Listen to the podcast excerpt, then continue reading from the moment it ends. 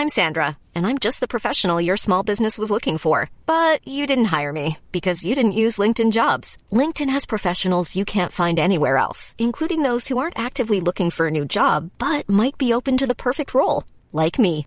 In a given month, over 70% of LinkedIn users don't visit other leading job sites. So if you're not looking on LinkedIn, you'll miss out on great candidates like Sandra. Start hiring professionals like a professional. Post your free job on linkedin.com/people today.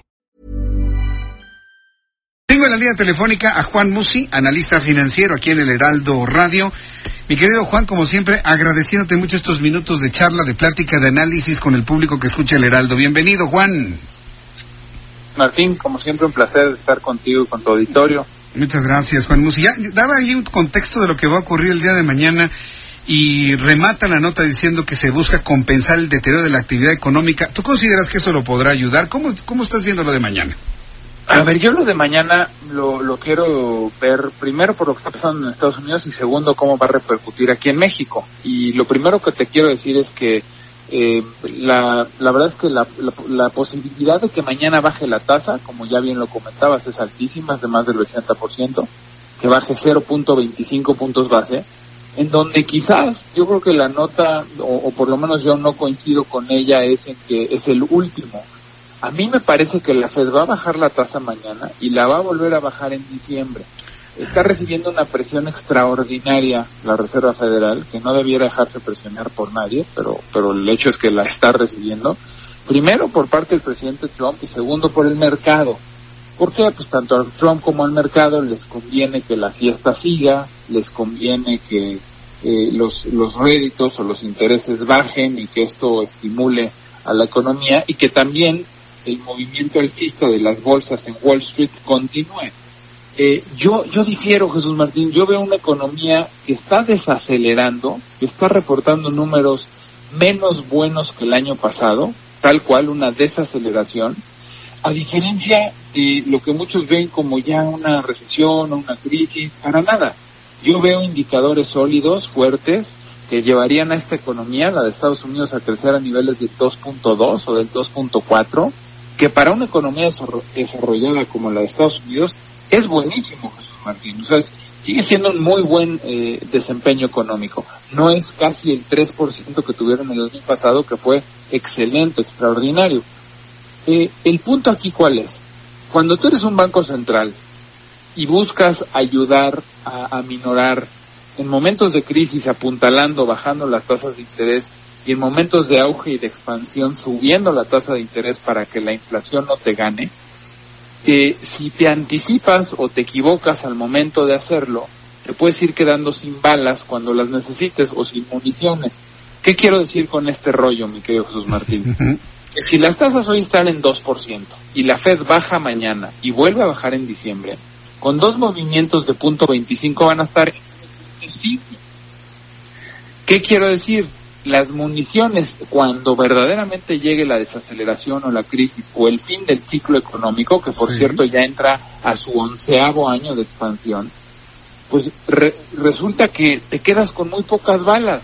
Si te vas de punto 25 en punto 25 cuando estás en 1.50, pues máximo tendrías cinco o seis movimientos de baja hacia adelante.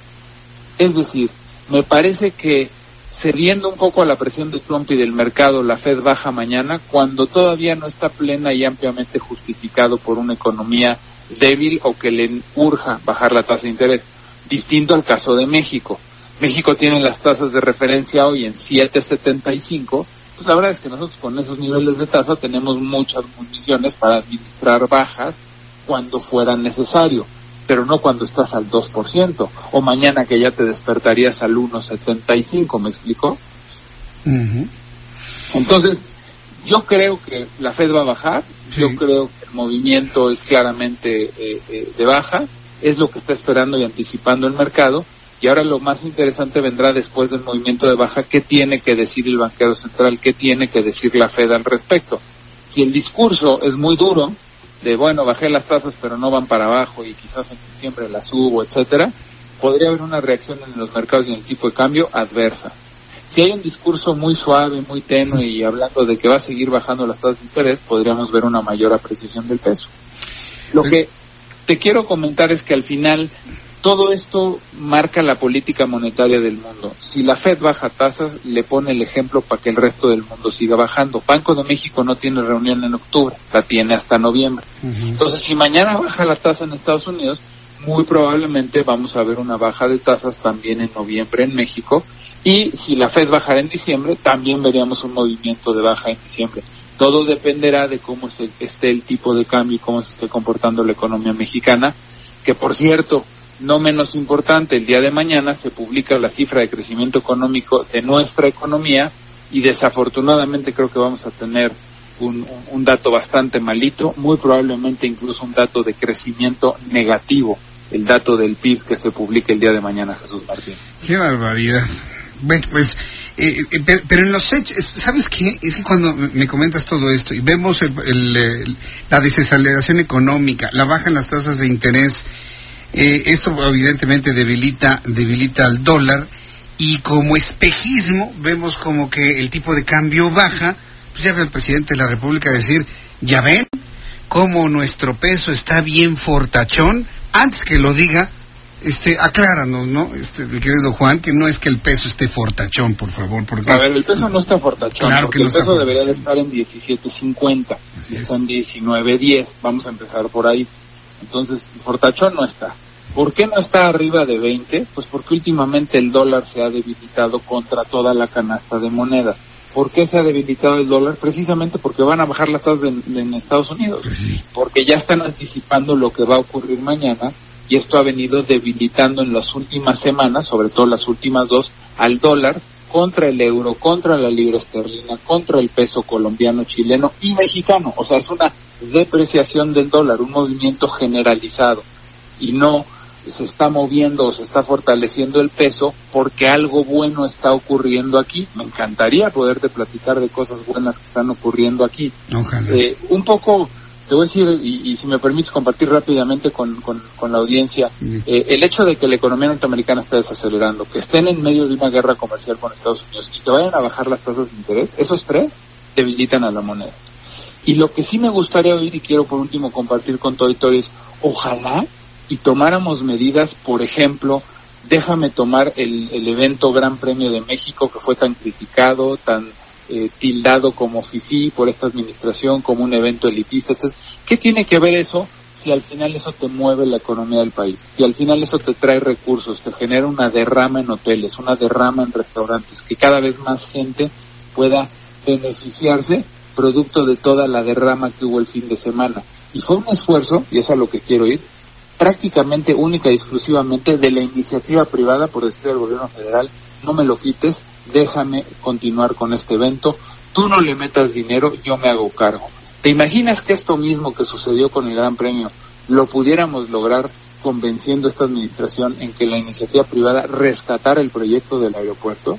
Creo que es una, de verdad, un buen ejemplo de cómo si el gobierno le da la certeza y la concesión a la iniciativa privada en el Gran Premio, en el aeropuerto y en muchos otros proyectos ante la falta de recursos que hoy tiene el gobierno, este país sería otro. Ah, pues, pero la soberbia es más grande que la lógica y la, y la practicidad, mi querido Juan. Pero bueno, con esto, con esto nos, nos, toca navegar, vamos a ver qué es lo que pasa el día de mañana y lo comentamos. Pero me imagino que aún así, con estos escenarios de desaceleración, pues hay chance de, de, poder invertir, de poder visualizar, armar portafolios de inversión, es decir, de cuidar y acrecentar el patrimonio. ¿Por qué, ¿Por qué no me das tu cuenta de Twitter, Juan, para que el público interesado en conocer con, con ganas de, ayudarlos y asesorarlos en materia de inversiones y de finanzas personales?